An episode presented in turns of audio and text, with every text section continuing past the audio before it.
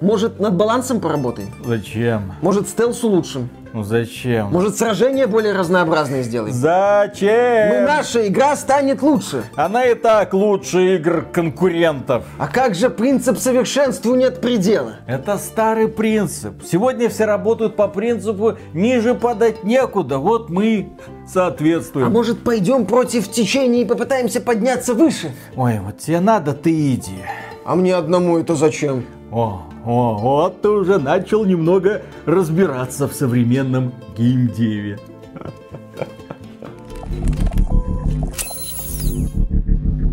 Приветствую вас, дорогие друзья! Большое спасибо, что подключились. И это обзор прекрасной игры под названием Weird West. А почему же она прекрасная? Потому что над ней работал Рафаэль Калантонио, наш дорогой любимый человек, который нам подарил Arx Fatalis, Dishonored и, конечно же, Prey от 2017 года. Одни из лучших, как это называется в игровой индустрии, Immersive Симов. И он решил, что в Arkane Studios, которая ответственна за эти продукты, он засиделся. Он там проработал практически 20 лет. Он сказал, ну и сидите себе дальше, у вас Bethesda, у вас Microsoft, мне нужна свобода, мне нужна воля. И он ушел и в 2019 году организовал студию по имени Wolf Eye. И эти ребята за два года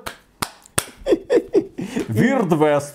Именно вот Виталик сейчас показал процесс. Судя по всему, многие составляющие Weird West делались именно вот так вот. По принципу тяп-ляп сойдет, на больше у нас денег нет. Для меня Weird West это одна из самых вопрековых игр последнего времени. Ну, в том смысле, что она мне нравится вопреки огромному количеству проблем и недоделок, которые в ней есть. Но, тем не менее, в этой игре есть ряд моментов, которые меня покорили и благодаря которым я могу сказать, что эта игра мне нравится. И один из этих моментов это сломанная дверь. Я чуть позже объясню почему, но да, один из главных моментов, почему Weird West мне по итогу зашел, это сломанная, мать его, дверь. И вот Миша прошел эту игру за 20 часов, а я с ней познакомился на стриме, то есть у меня ознакомление это сколько? Где-то часа два, Одна окей? десятая. И я такой смотрю, игра от маленькой студии, там всего около 20 человек работает. Игра от нашего любимого издателя Devolver Digital, ну, то есть понятно, что что-то очень странное здесь игра, в общем-то, не скрывает. Weird West это странный запад. И начинаешь в нее играть и думаешь, боже мой, вроде все как обычно все, к чему ты привык. Ну, вроде немножко Wasteland, немножко Fallout, немного от какой-то там тактики, но в то же время тебя после последних крупных релизов немножко так опьяняет количество возможностей, которые есть у персонажа. Например, любую бочку, бутылку или что-либо можно взять и бросить в противника. Или перетащить с места на место. Это важный момент. Но фундаментальный момент для таких вот игр это мир, это ощущение от мира. Если игра увлекла тебя этим миром, то все, она тебя победила, и ты будешь получать удовольствие. Или напротив не будешь. У нас на одном из стримов человек задал вопрос. Вот мне не нравится, по-моему, он говорил Prey, что мне делать? Как мне полюбить эту игру? Я задумался, почему вот мне нравится Prey в первую очередь это ощущение мира. И, в принципе, в играх, которые принято называть immersive симами, я не люблю это определение, ну ладно, будем к нему как-то обращаться, главным героем является мир. Не протагонист, он там зачастую простой такой персонаж, не основная сюжетная линия, она там тоже зачастую простая. В Dishonored это, например, история о месте, в Weird West это история пяти протагонистов, и тоже каждая из этих историй простая, там мало каких-то событий. Это как в случае с Weird West неглубокая проработка персонажей. Здесь многие герои, скажем так, поверхностные, они простые, они странные, они интересные, но у них нет какой-то многогранности в характерах, это не какие-то супер многосложные личности, нет, это простые герои, да, с секретами, да, со своей мотивацией, но не сложной личности. Вот в таких проектах это все является частичками миропостроения, как и записки, как и какие-то странные события, которые могут ни к чему не приводить, но тоже вот один штрих. Второй второй штрих, третий штрих, четвертый штрих. И вот эти все штрихи собираются в такую вот картину. Если ты этой картиной наслаждаешься в случае с Weird West, то игра, скорее всего, тебе понравится, несмотря на все ее проблемы. А если нет, то да, не зайдет. Вот мне этот странный запад зашел. Игра не боится быть жестокой. Например, история охотницы за головами бывшей начинается с того, что у нее убивают сына, потому что в нем мало мяса, а мужа похищают, там вроде нормально мясо. И она откапывает свое снаряжение и встает, так сказать, на путь отмщения и пытается найти мужа.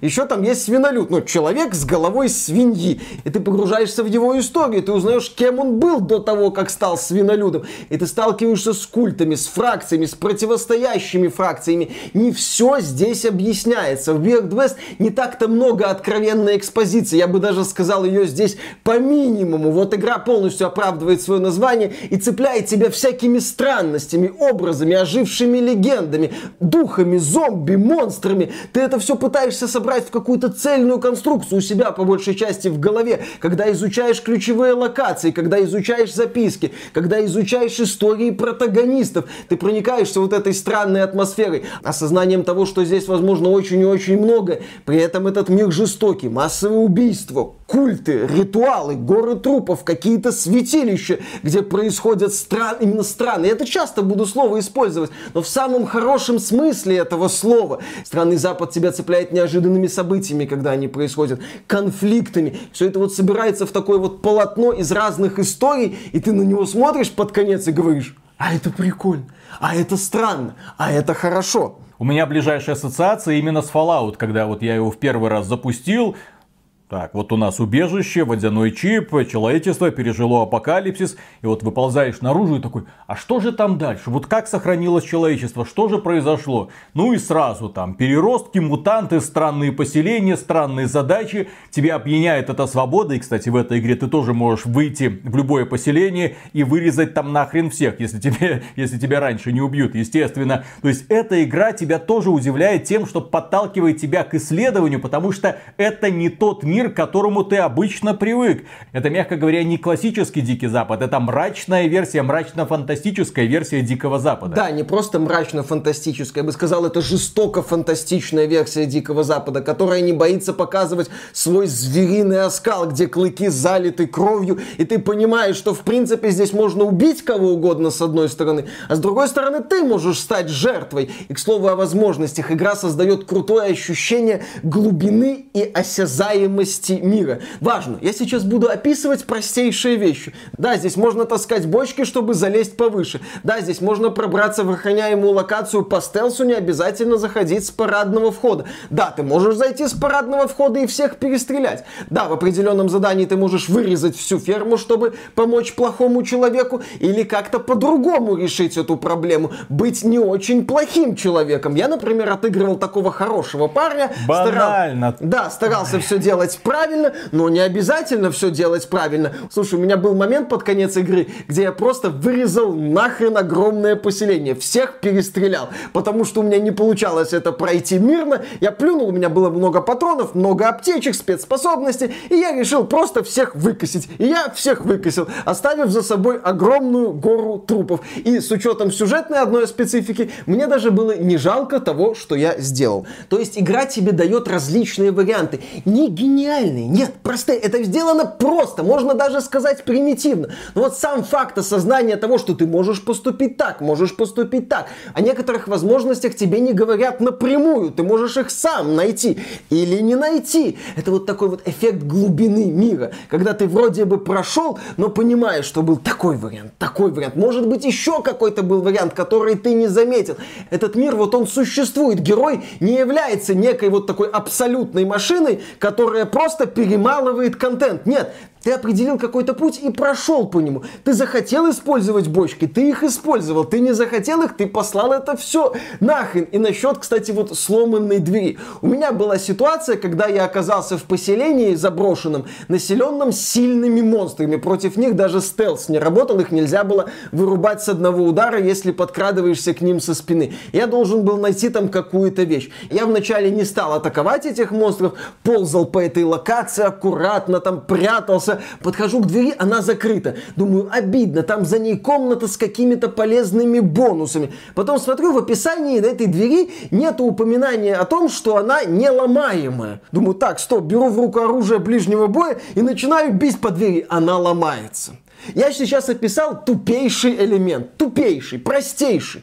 Но для меня это стало, ну, не то чтобы откровением, но такой, а, точно, можно сломать дверь. Шел 2022 год. Журналисты удивляются, что можно ломать двери. Да. Просто раньше, когда мы смотрели за эволюцией игрового жанра, это вот то, что сейчас описал Миша, было в первом Fallout. То есть интерактив, когда ты технически мог одну и ту же дверь преодолеть многими разными способами. Где-то найти ключ доступа, доступа, попытаться взломать ее при помощи хакерских способностей, заложить взрывчатку, там снести ее к чертовой матери. Были разные варианты. Но сейчас, когда ты видишь, что все игры делаются по какому-то одному тупому шаблону, когда ты видишь, что одну проблему ты можешь решить только одним строго заложенным способом, ты отвыкаешь от того, что в принципе можешь использовать разные подходы. Почему, например, Dishonored очень многим людям нравится? Почему Prey очень многим людям нравится? Потому что тебе не предлагают один тупой способ. Тебе предлагают набор инструментов, задача, решай, развлекайся. Кто-то развлекается, кто-то не очень. У некоторых людей возникает фрустрация из-за того, что задачи не такие интересные, как могли бы быть. Но в чем фишка Immersive Симов? Ну, вот это вот название, да? А в том, что они тебе в лицо этот контент не пихают и не говорят, обязательно ты должен его освоить.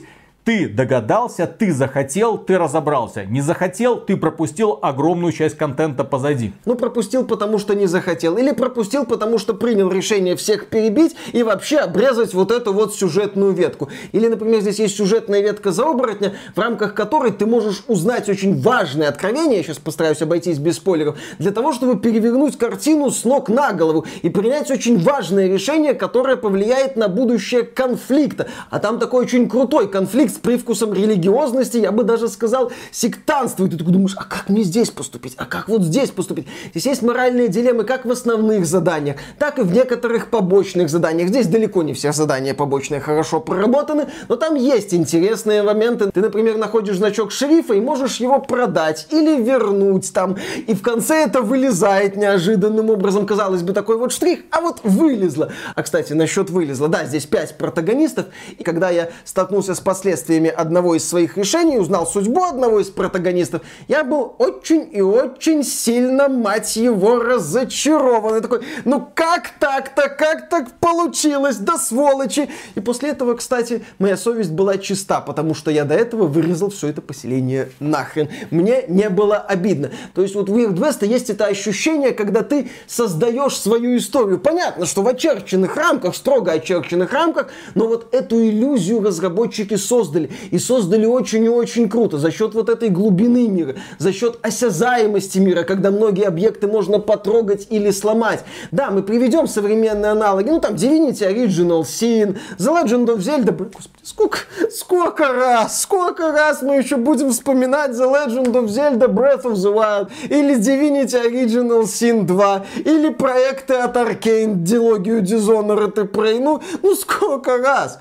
Почему, когда вот ты слушаешь описание Вверх ты говоришь, ну, елы-палы, ну, ребята, ну, простейшие ж вещи. А потом, когда начинаешь думать об аналогах, о каких-то других вариантах, ты снова и снова упираешься в в несколько буквально проектов и все. Поэтому Бергбест очень сильно цепляет этими вещами и крепко так держит за душу и проникает вот в сердце. И ты думаешь, нет, мне эта игра нравится, у нее тонна проблем, тонна. Я сейчас про них буду рассказывать. Поэтому, если вы хотите проникнуться вот этим странным диким западом, моральными дилеммами, жестокими историями персонажей, узнать, как это все собирается воедино. Повторюсь, здесь основной сюжет очень простой и даже, я бы сказал, сильно предсказуемый но, тем не менее, глобальная картина такая вот занятная есть. Наверное, прекратите смотреть этот обзор, потому что дальше начнется мое любимое «но» и превращение Вердвеста в корявую инди-поделку. Потому что на протяжении всей игры у меня было такое вот ощущение от многих составляющих составляющих Weird West. Корявая инди-поделка. Не этого ты ждешь, когда читаешь в титрах от создателя Dishonored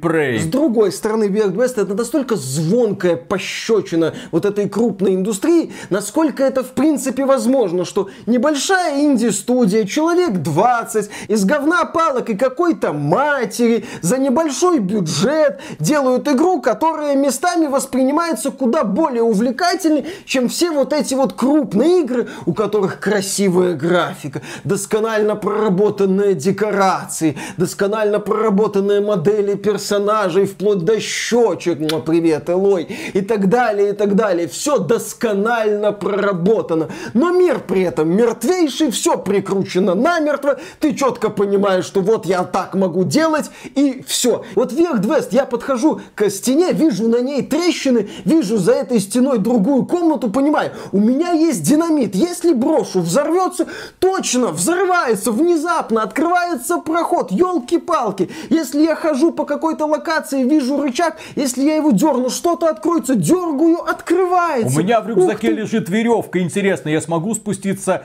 по колодцу вниз, и что там я обнаружу? Да, ты спускаешься, ты обнаруживаешь там, возможно, Опять аптечку. же, все это было в Fallout теперь. Или у тебя нет веревки и просто проходишь мимо. Или ты приходишь на кладбище, у тебя мало денег, но есть лопата. Думаешь, а чё нет? А чё, простите, нет? Никого здесь нету, я, наверное, покопаю. Или ты приходишь в город, ты можешь ночью забраться тупейшие моменты. Многие из этих моментов ты не будешь делать в принципе. Но вот это вот ощущение возможности дает очень важный элемент атмосферы, когда ты ощущаешь себя частью мира, а не его центром, вокруг которого носятся тонны слуг и пихают в тебя контент. Не пропусти, не пропусти, не пропусти, не пропусти. Вот здесь такого нету. Здесь ощущение, что ты идешь по какому-то странному миру. Ты в этом мире гость, и этот мир дает тебе какие-то открытия, дает тебе новую информацию, но не всегда ее объясняет. Вот этим мне Weird West понравился. Ну, равняй уже, Ну, давай. поехали. Ну, в игре очень неоднородный контент. Есть круто проработанные миссии, связанные там с общением, моральными дилеммами. Ты узнаешь неприятные страницы из прошлого персонажей, принимаешь решение формата рассказать или утаить, или там убить или помиловать, или помочь плохому человеку или нет. Или, например, есть миссия, где ты изучаешь особняк с зомби и привидениями.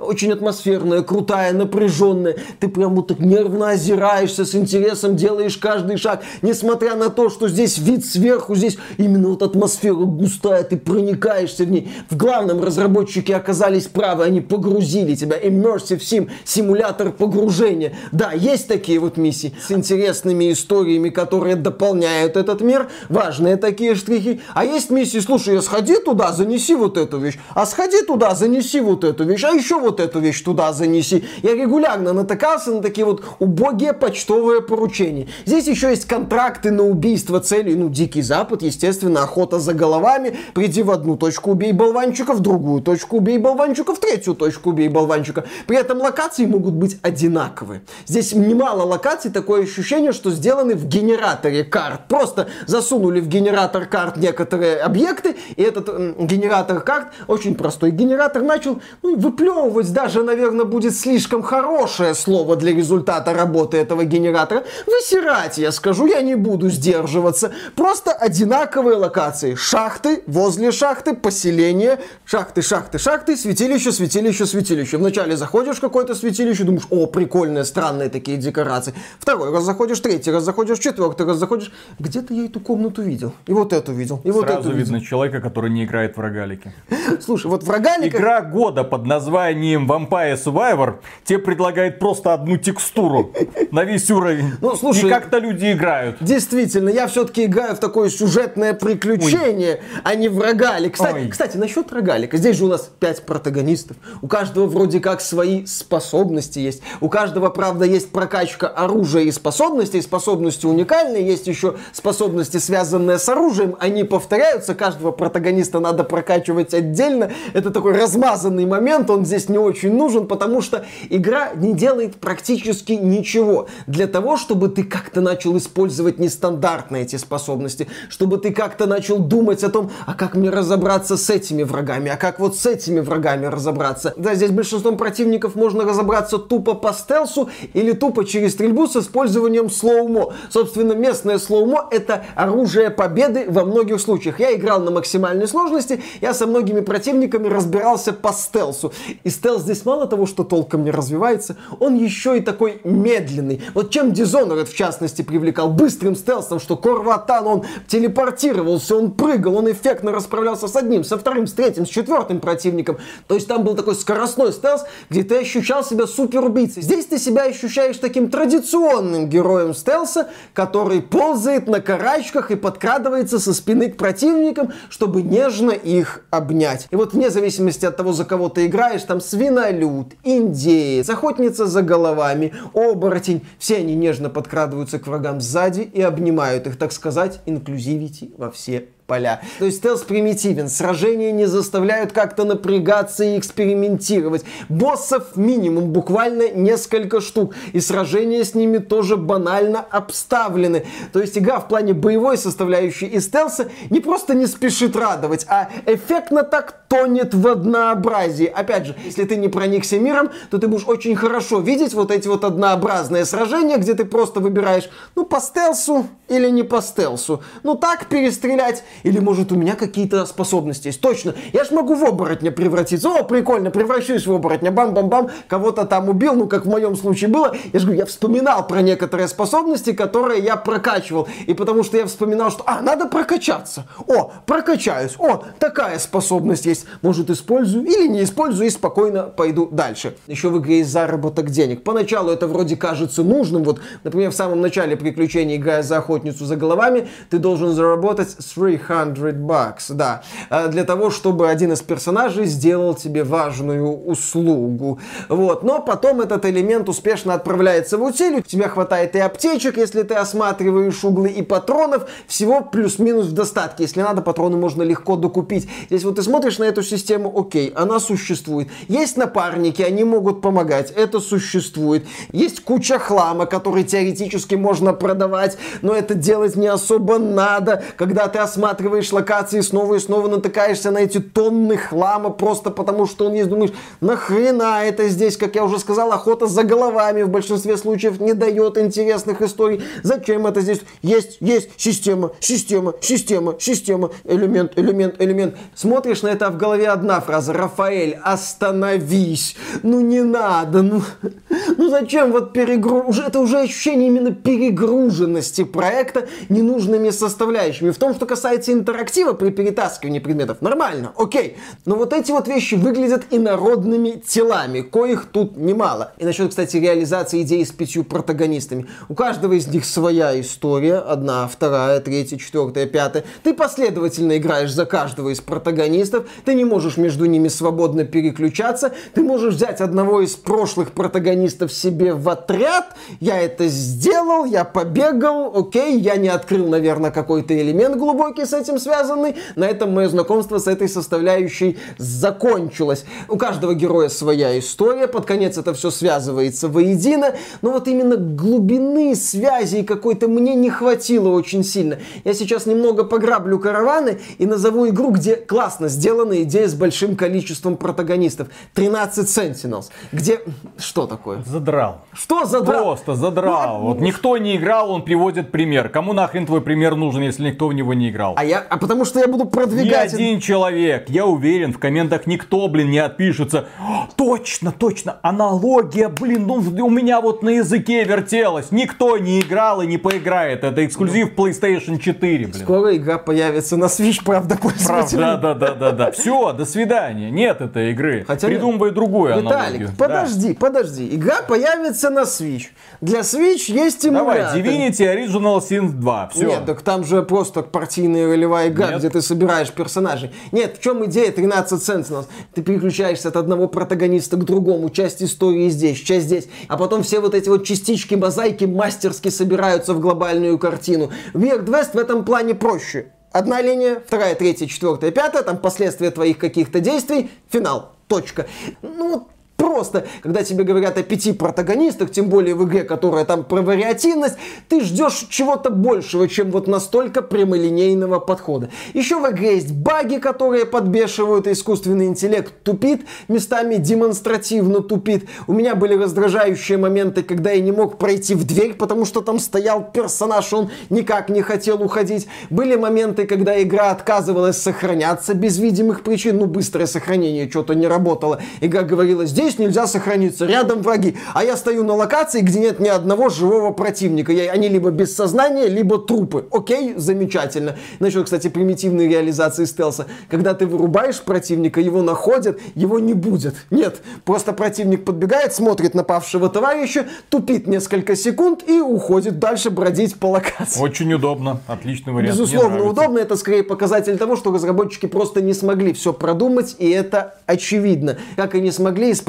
раздражающие баги. Их было немного но они стабильно подбешивали. Если подводить какой-то итог, то у меня к West претензий больше, ну если вот так составлять список претензий, у меня наберется их больше, чем, например, Ghostwire Tokyo или Alex 2.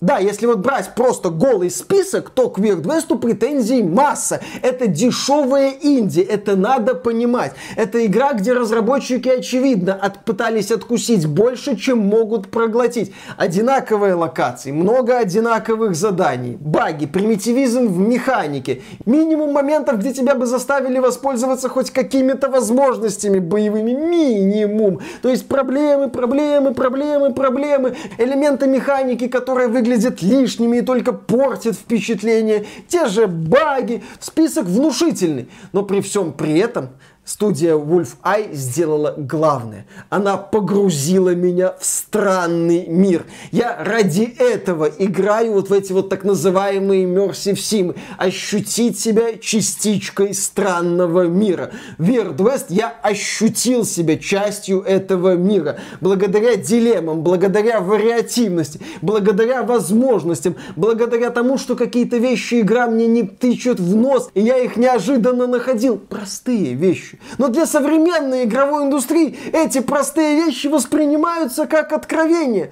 Несмотря на вид сверху убогонькую анимацию, примитивную подачу истории, Weird West это окно в странный мир. Окно, в которое хочется влезть буквально благодаря грамотной реализации важных возможностей. Поэтому я считаю, что Weird West заслуживает внимания, но будьте готовы. Перед вами дешевые инди с традиционным набором костылей для такой игры. Ой, не такое мы видели уже в этом году. И на этом, дорогие друзья, у нас все. Огромное спасибо за внимание. Если вам данное видео показалось полезным, поддержите его лайком. Не забывайте подписываться на канал. И мы говорим огромнейшее спасибо всем людям, которые нас поддерживают через спонсорство на YouTube или спонсорство через спонсору. Благодаря вам мы здесь, в общем-то, и существуем. И продолжим существовать. И продолжим существовать. Спасибо вам огромное. Да. Пока. Пока.